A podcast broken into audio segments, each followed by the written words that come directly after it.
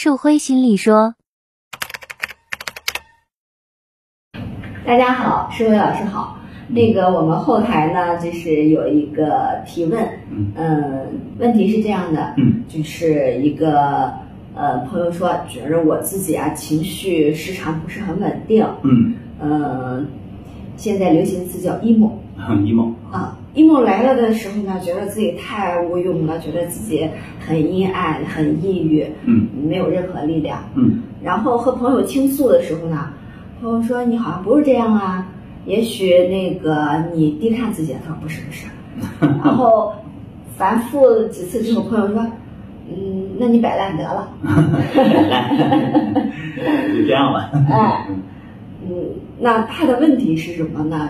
他的提问是：我要不要和这个朋友说？因为，嗯呃，他的谈话目，他和朋友倾诉的目的呢，嗯、不是让朋友说他你摆烂得了，嗯是想从朋友那里获取一些力量的。好，嗯，那他说，那我到底要不要和这个朋友去倾诉呢？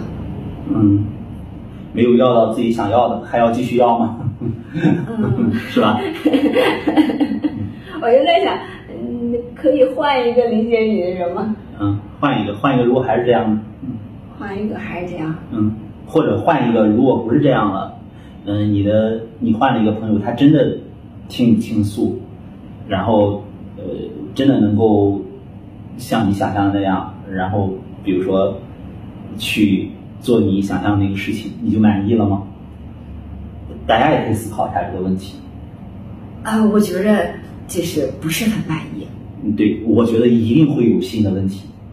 就比如说，嗯，像这位朋友，我们来恶意的揣测一下他，嗯，他有可能就会说，嗯，没有这样的人，嗯，比如说我在和谁谁说的时候，我以为他是这样的人，结果我会发现他还是不耐烦了，从他一个小动作，他的一个细节，嗯，那比如他看手机了，嗯，然后这是在人家倾听他的过程当中对，虽然理解了，但是我觉着他不像是真心的理解我。嗯，对他还是在装。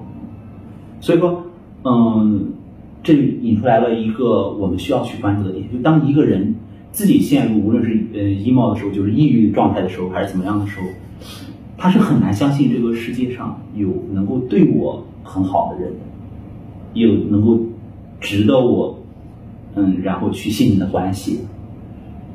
所以 这是一个实质啊，呃，这是我们嗯需要去先看到的。呃什么意思呢？我为什么要从这个角度去谈呢？嗯，想要跟这位朋友说的是，包括跟这位朋友有类似的想法的人，你的要求绝对不像你想象的那么简单。我想了一下我自己，要是我自己是这种情况的话，是吧？确实不只是这么简单。对，我对这个呃能倾诉的这个人，我对他的要求会随着嗯呃，就假如第一个能满足，我会有第二个对，第二个会很可能会叠加。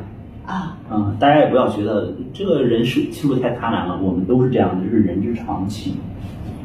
嗯，这就有我们需要去看到的一个点，就是你跟朋友说的目的到底是什么？这是要去思考的。你跟朋友说的目的有多少是渴望他理解你？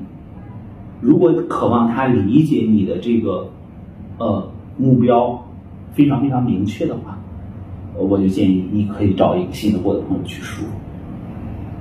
嗯、如果你不仅仅是渴望他理解你，而你是渴望的是，嗯，这个朋友，然后像你想象的那样，然后一步一步去做的话，我觉得再有耐心的朋友，因为他毕竟不是心理咨询师，嗯，他也会被你所谓的搞烦就是你会去想，我以后再也不要去跟朋友诉说了。嗯当然，我在这里说，朋友不是心理咨询师，并不是心理咨询师比朋友有多么好、多么厉害，而是心理咨询师他经过一些专业的训练，嗯啊，然后呢，他就知道这个设置。再说点，再说的直接一点，就是心理咨询就赚这个钱的。啊，我知道这样说，很多朋友就是说，那心理咨询师的关系不是真正的朋友关系，其实不是这样的。呃，那我们可能在另一个话题需要讨论，就心理咨询师他拿的是这个钱，但是呢，他也是配得上这个钱。呃，他是有这个能力的。但是和朋友呢就没有义务了，没有义务这样完全像你想象这样一步一步的走。所以说，对这位朋友，类似于这样的问题的话，他有一个，嗯，就是背后有一个核心的这样的一个诉求需要被看到。他是想把自己内心的冲突呈现到关系里的，但是他所谓的能不能找朋友倾诉，就是这个背后隐含的话题，就是我该不该把我自己内在的一个状态呈现在关系。有没有可以一个让我信任的关系，值得我这样做？其实是在做这样的思考。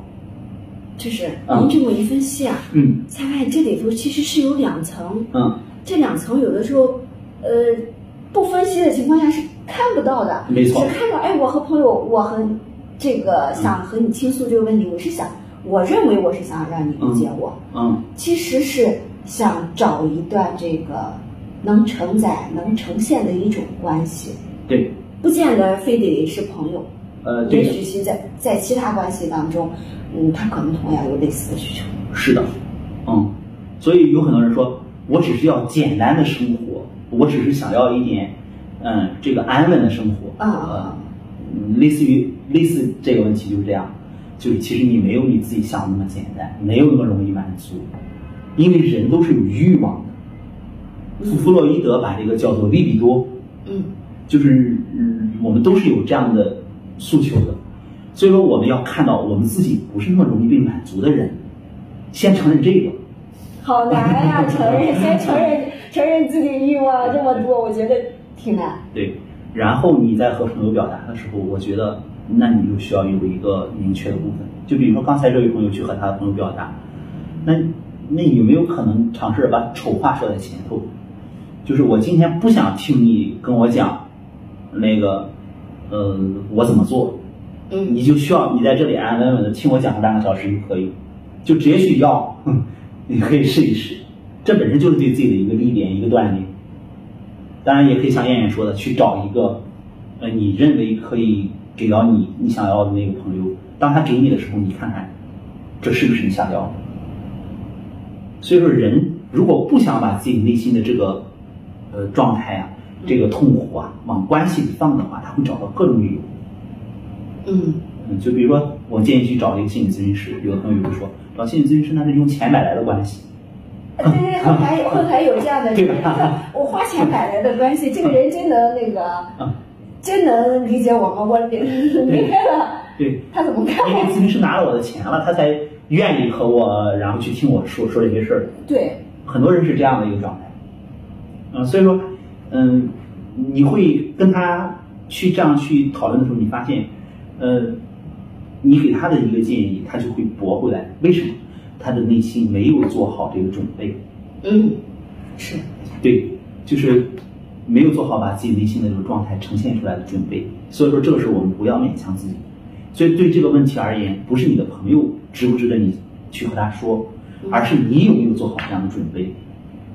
我们要把。这个点落在这个地方，嗯，落在自己的身上，落在自己就做更多的关于自己的这个思考，嗯，当然我也相信生活当中存在这样的一种现象，就是有很多人就是朋友交了很多，但是呢可以信任的朋友真的很少，嗯。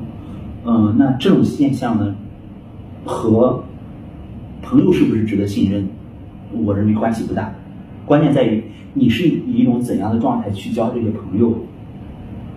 嗯，所以，我跟很多我的来访者说，呃，尤其做了三十次咨询以上，说我们要面临一个风险，什么样的风险？就是，嗯，你可能过去你认为和你不错的朋友，就比较近的这些人，可能他们都会以各种方式尝试着把你拉回到过去。为什么？因为他们不适应。这个时候，你出现这种现象的时候，你要和我讨论。结果你会发现，这是一个非常重要的常识，啊，所以这也提醒了我们，在一段时间之内，我们要筛选一下我们的朋友，看看我们有没有成长，看我们的朋友圈也就知道了，这也很重要，嗯，所以当我们看到这个点的时候，我们要知道了，嗯，我们把我们内心的这个状态呈现在关系当中的时候，是需要一个阶段的。你不能说因为在朋友那里没有得到你想要的，我从此再也不说了，或者是我在一个朋友那里得到我想要的了，我觉得很舒服，我下次还找他。还找人家，你要去看一看这个关系是怎么发生变化的，嗯你的内心的状态有没有尝试着，这次有没有尝试比上次拿出来更多一点？然后说完之后，你自己有没有一个消化？并不是别人理解你了就算完了，你要尝试自己再有一个回路，然后再回来啊，再回到自己的内心，看看我的冲突解决了多少。嗯，所以也希望我们有更多的朋友可以做这样的尝试，这才是成长。嗯，那这期节目呢，我们先到这里，欢迎大家关注我们的公众号“树辉心理驿站”，或者加工作人员的微信幺八五六零二零九九幺八，再见。再见。